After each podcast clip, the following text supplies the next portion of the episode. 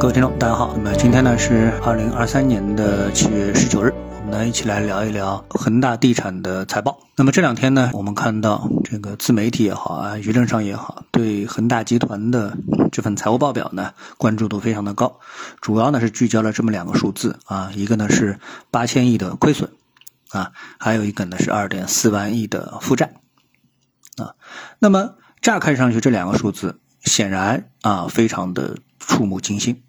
啊，但是呢，事实上呢，无论是我们的 A 股市场啊，还是我们的其他的资本市场相关的场所啊，比如说人民币汇率也好啊，等等也好啊，都没有看到什么太大的一个波动。那么这个现象其实呢，说明一件事情，就是恒大地产这样的一个亏损和负债的数字，对啊，我们的这个中国的金融市场它的一个影响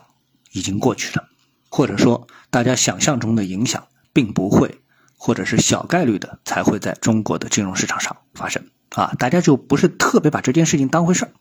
啊。那么为什么这件事我们不把它当回事儿呢？因为从数字上来说，这个亏损和负债啊都是极其惊人的。比如说它的这个负债啊，这个负债量已经是达到了，据说整个越南的一年的 GDP 的水平，好像也是广州两年的 GDP，也是中国几乎啊所有的上市公司加在一起的一年的利润吧。所以这个数字毫无疑问是非常大的，但这个数字如何化解呢？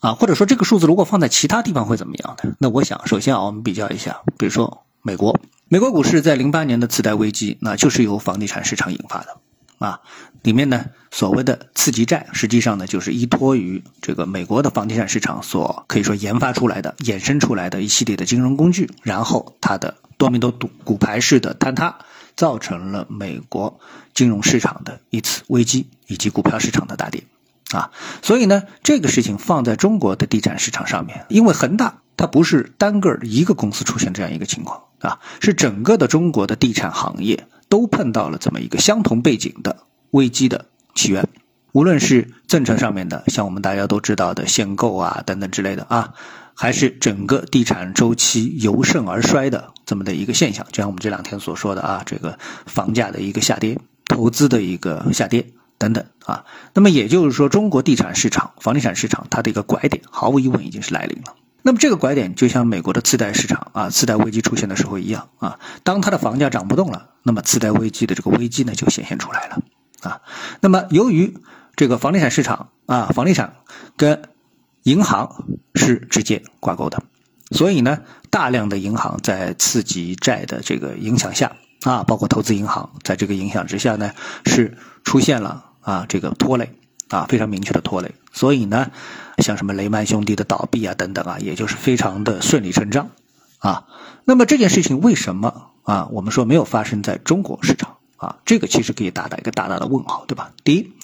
我们想刚才说了，就整个行业而言的话，那么这个恒大的二点四万亿的负债、八千亿的亏损，它仅仅是一个缩影，它绝对不是全部，对吧？如果说把整个的中国房地产市场全部啊包含进去的话，那我相信大家很明显的会同意说，这个亏损的数据啊是远远超过万亿的水平，而这个负债的水平可能十万亿不一定打得住，对吧？哎，但是呢，哎，它对是就是对我们的金融市场啊没有产生任何的影响，为什么？啊，那这个呢，我想呢，也是有一定程度上啊由体制决定的啊，就是由我们的银行的这个跟房地产公司啊之间是决定的啊。曾几何时，我记得啊，大家是不是还记得有一次啊，我们发生股灾？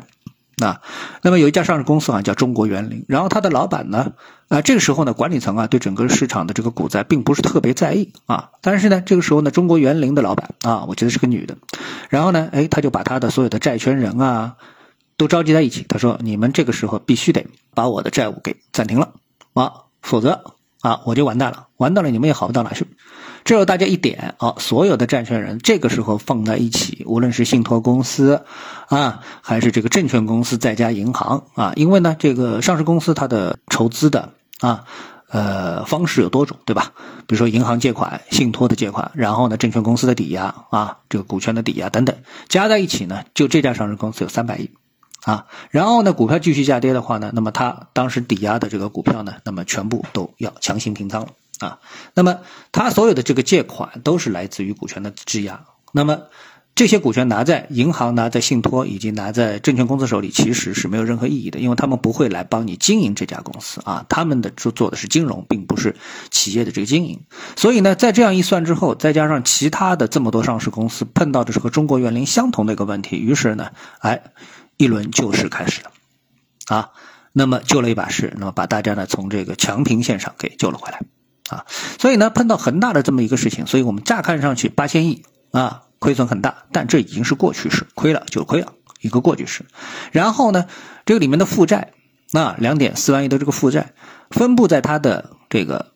也是金融体系，然后呢，再加上它的这个供应链体系当中啊，大家分摊掉了这么一些负债。那这时候，只要在政策管理上没有去推动以破产为主要方式的这么的一个资产的清理的活动，那银行也好，供应链公司也好。就是相对安全的，也就呢不会引发系统性的这样的一个风险。最后谁来兜底呢？可能很多人会问这么一个问题，其实呢就是暂时不需要兜底，啊就挂账挂着。当然了，最苦的可能是供应链体系的这个公司。